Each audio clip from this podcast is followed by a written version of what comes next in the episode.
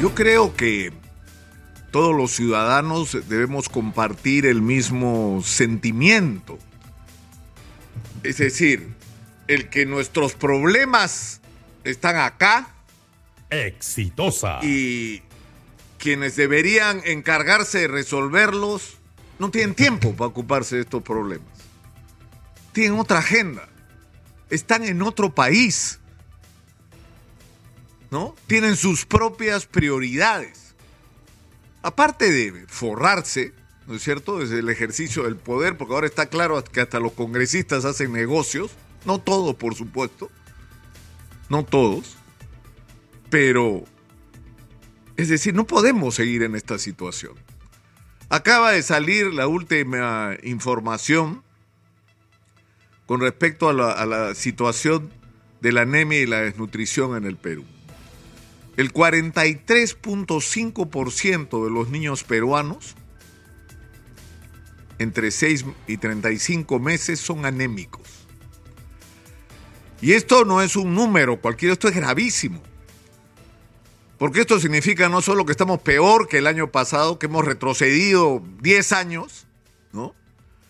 Sino, sino es una grave señal de lo que nos amenaza hacia el futuro, porque los niños anémicos son niños que por su déficit de hemoglobina no están en las mismas eh, condiciones para su desarrollo como seres humanos. Y si a esto le agrega, agregamos el hecho de que el 11.1%, es decir, eh, más de, de, uno de cada 10 niños menores de 5 años, sufren de desnutrición crónica. ¿Qué significa esto? Que son niños que de manera permanente no solo son anémicos, sino que no han recibido la alimentación suficiente para el desarrollo no solo de sus cuerpos, sino sobre todo de sus cerebros. Y ese daño que se les ha ocasionado Exitosa. a estos niños, ese perjuicio, para ser más exactos, lo van a pagar ellos y los va a pagar la sociedad.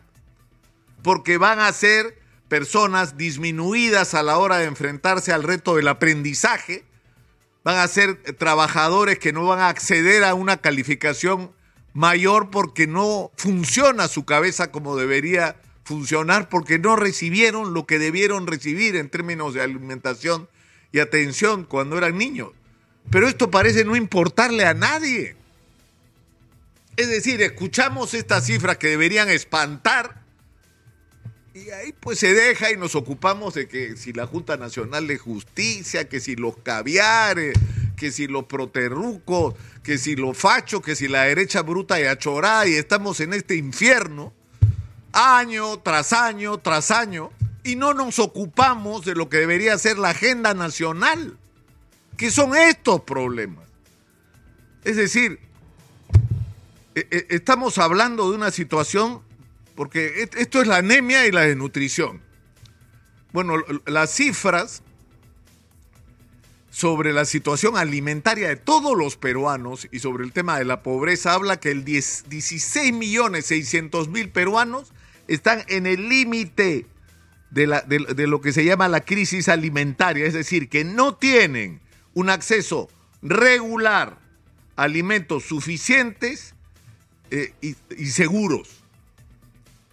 Es decir, de peruanos que están comiendo menos de lo que deberían comer y están comiendo no lo suficiente en términos de nutrientes, de calorías, de carbohidratos y de proteínas. Hay peruanos que están comiendo una vez al día. Pero esto no importa. Es un número para la gente. Exitosa. Sigamos adelante en nuestras broncas. ¿No? Porque tienen, no tienen tiempo para esto los señores políticos. Y les voy a dar eh, más datos, o sea, de, la población de los 33 millones que se supone que somos, no solo hay 16.6 que están en el límite, ¿no es cierto?, de, de la degradación alimentaria, sino que el 20% ya están al otro lado. O sea, el 20% de los peruanos, es decir, más o menos 6 millones de personas, o están comiendo una vez al día, o están comiendo pésimo, pésimo, porque han reducido el tamaño de las raciones y la calidad del contenido de su alimentación al límite de que están expuestos a cualquier cosa simplemente, son absolutamente vulnerables. A cualquier enfermedad, a cualquier epidemia, a lo que sea. Y por supuesto hay gente que está disminuida porque no tiene la energía que debería tener para enfrentar los retos de cada día. Y sin embargo tienen que seguir adelante porque si no su familia no vive. Tenemos un déficit de vivienda de 1.800.000 viviendas que faltan en el Perú. Es decir, de casas que, viviendas o que no hay, o de gente que está viviendo en un nivel de precariedad que tiene que salir de donde está, porque está en zonas terriblemente vulnerables y viviendo en condiciones que no son dignas de un ser humano. Pero eso no es importante. Según los reportes del propio Ministerio de Salud, el 97% de las postas médicas, que son más de 8 mil, están, como dicen ellos, en condiciones inadecuadas. Y el 96% del sistema hospitalario está en condiciones inadecuadas. Ustedes saben, los usuarios de las postas médicas y de los hospitales saben qué significa condiciones inadecuadas. Es una desgracia en términos de infraestructura, de falta de personal, de, de, falta de una atención adecuada, que hay problemas gravísimos de gestión, falta de presupuesto, las condiciones absolutamente precarias de la infraestructura, sobre todo en el caso de la posta médica. No hay medicamentos, no hay reactivos, no hay equipos, no hay cómo hacerse análisis. Te quieres hacer una operación porque te estás muriendo y te eh, programan para dentro de un año, ¿no? Esa es la situación de la salud pública en el Perú, es una catástrofe, pero eso no es importante. Yo he reportado desde acá la evolución o la involución ¿no? de la educación en términos de infraestructura. Y yo les he ido diciendo a lo largo de los últimos años cómo nuestro déficit de infraestructura educativa es cada vez peor. En este momento ya ni siquiera estamos, estábamos, estábamos hace algunos meses en 154 mil millones de soles de déficit. Es decir, lo que falta, eso no es un número, es lo que falta en colegios los colegios que no hay, los colegios que están en malas condiciones, la mitad de los colegios tendrían que ser traídos abajo y vueltos a construir porque no son aptos para nada, y menos aún para educar gente y poner en riesgo la vida de estos chicos allá adentro y de sus profesores. O sea, estos son los números de la realidad peruana. El 10% de peruanos no tiene agua potable. Por Dios, más de 3 millones de personas. Y el número en realidad es mayor porque hay gente que tiene instaladas las tuberías, pero le llega agua por ratos a veces. O sea, tienen los tubos, si no por gusto, para recibir así literalmente a cuentagotas el agua. El 23% de los peruanos, o sea, casi la cuarta parte, no tienen servicios de alcantarillado, ¿no? Y de, y de desagües. El 23%. Y eso no importa. Eso no importa, nada importa.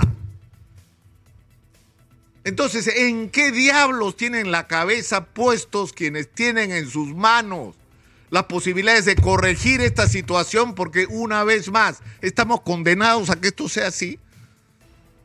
O sea, estamos así porque somos un país pues miserable, ¿no? No nos queda otra, somos pobres, no tenemos de dónde. Mentira. Mentira. En los últimos 23 años yo lo he demostrado, el presupuesto de la República, y acá tengo el número para no ser impreciso, ha pasado de 34 mil millones de soles a 214 mil 790 millones de soles. ¿Qué significa eso? Por lo menos seis veces, casi siete veces más de presupuesto en los últimos 23 años. ¿Cómo que no hay de dónde ni cómo resolver los problemas de la gente? O sea, sinceramente yo creo que no podemos seguir en esta situación. Esto es inadmisible porque además estamos perdiendo oportunidades. Hay que repetirlo todos los días, a ver, yo, yo creo que ya no vale la pena dirigirse a los políticos, porque es una pérdida de tiempo. A esta gente hay que sacarla, hay que quitarle ese poder porque les quedó grande, porque no están a la altura de las circunstancias y necesitamos, por Dios, por favor, con urgencia, que desde las regiones, para empezar, y desde los colegios profesionales, lo que está haciendo la Sociedad Nacional de Industrias, que ayer ha presentado un proyecto de ley de la nueva ley de industrias en el Perú, para mirar al el futuro y, y- y tratar de tener un plan del país que tenemos que o que queremos construir. Por ahí van las cosas. Y de ahí va a surgir una nueva clase dirigente que no sean esta banda prácticamente de asaltantes que lo único que quieren es defender sus privilegios, enriquecerse a través del uso de los resortes del, poder y por supuesto hacer cualquier cosa menos ocuparse de los problemas de los ciudadanos. Pero les he dado todos estos números para que tomemos un mínimo de conciencia de lo grave y lo mal que está la situación. 10% de inflación en medio de un clima horrible de inseguridad. O sea, no tenemos por qué tolerar esto, no tenemos por qué resignarnos a esto. Las cosas pueden ser diferentes y depende de lo que cada uno de nosotros, donde esté, empiece a hacer. Lo dejo ahí por hoy. Soy Nicolás Lucar, esto es Hablemos Claro, estamos en Exitosa, la voz que integra el Perú 95.5 de la FM en Lima, estamos en Movistar, en el canal 34, en Exitosa Televisión